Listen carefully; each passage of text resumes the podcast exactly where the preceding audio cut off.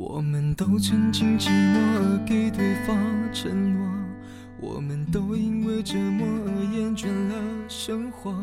只是这 Hello，各位好，欢迎收听荔枝 FM 四三三二二 Vivo Radio，这里是情感驿站，我是丹婷。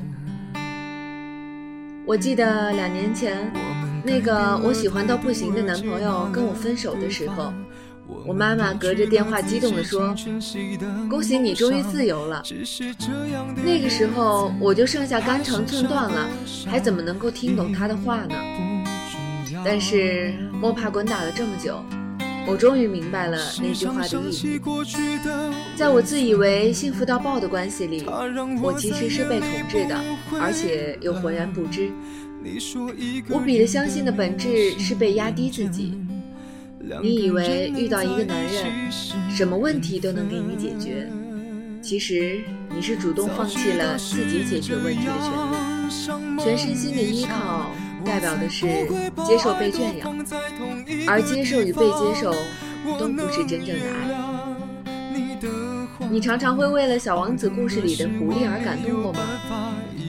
可是你想过没有，那最终的最终还是一条狐狸。那不是平等的人与人之间的关系。飞蛾扑火虽然很美丽，可是你凭什么甘愿的做低开一级的生物呢？你要知道，每一个独立的个体生命，最终的追求都是全身心的自由和解放。宗教、教育、灵修，最终的目的都是如此。一切走到了尽头的关系。也都是因为通往个体的自由而受到了阻碍。放在男女关系中，既包括自己的自由，又包括对方的自由。这时候问题就来了：怎么样才能够保证自由的道路中一路畅通无阻呢？人与人都是平等的，你不要自己的灵魂有一丝一毫的委屈。实现路径是像爱闺蜜一样爱你的男人，因为你潜意识里，你跟闺蜜之间绝对是平等的。你不会为了闺蜜而去改变自己的生活路径，你也不会为了闺蜜去死去活来。但是你跟闺蜜又是那种深深理解而惺惺相惜的，你所要追求的就是跟你的男人也达到这种程度。这就是完整的爱。你不会在乎闺蜜晚上有没有跟你说晚安，你不会在乎闺蜜有没有给你发短信打电话。你想闺蜜了一个电话就打过去，一点犹豫都没有。你不会怕称赞你的闺蜜，而且你还会真心的感谢她，没有一点做作，也没有不好意思。你跟闺蜜之间的金钱也是平等的。没什么，大大方方的把自己的钱袋打开，自己又不是不赚钱，不是说让你吃亏去养男人，但是你得知道，你绝对不缺他给的小钱，你不会小心翼翼的去研究闺蜜的太阳星座、月亮上升星座，再小心翼翼的揣摩闺蜜什么行动、什么用词儿是什么意思，有不明白的地方，你就会直说，你爱你的闺蜜。但你不会将自己的观点强加给她，你只会告诉她，等你受伤了，有我在，我陪你洗伤口。你的心里容得下闺蜜，还容得下其他的朋友。你不会想要独占闺蜜，你的心里明白，这世界上没有谁跟谁是无可取代的。但是做得好，总可以赢得来互相帮助的青睐。不是说不支持一夫一妻。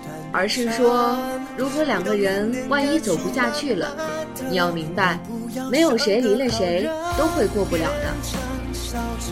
这样做的时候，你就会发现，男人其实并不是来自火星，他们也不是低一级的生物，而只是因为社会的习俗给了他们貌似优越的地位，于是他们就角色扮演了而已。你不做他的洋娃娃，也不做他的金丝雀。更不像是田螺姑娘、白蛇娘娘，你不会千娇百媚，也不会千变万化，你就是闺蜜面前那个大大笑容的你。而且你知道，你总会遇到那个你该遇到的人，穿越平等目光与你交融相爱。有一句话这样说：曾经被深深的爱过，就算那个人不在了，也会让你永远受到保护。我们小的时候，来自父母长辈的爱是那样的深厚与润泽，有这样爱的庇佑，没有任何一个男人值得我们哪怕一点点就低下自己高贵的头。所以要记得，你跟你的男人之间是平等的，要像爱闺蜜一样去爱自己的男人。今天的情感驿站到这里就要跟大家说再见了，我们下期再会。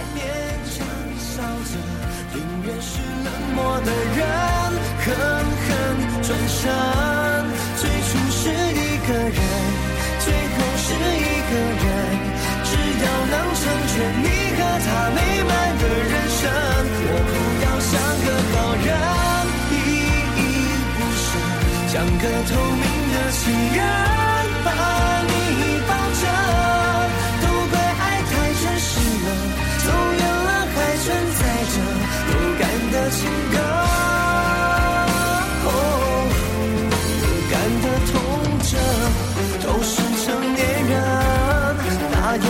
什么自作聪明，以为忘了眼角的泪多久会干呢？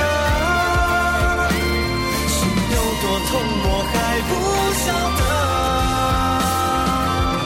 我不要像个好人，勉强笑着，宁愿是冷漠的人，狠狠转身。最初是一个人。最后是一个人，只要能成全你和他美满的人生。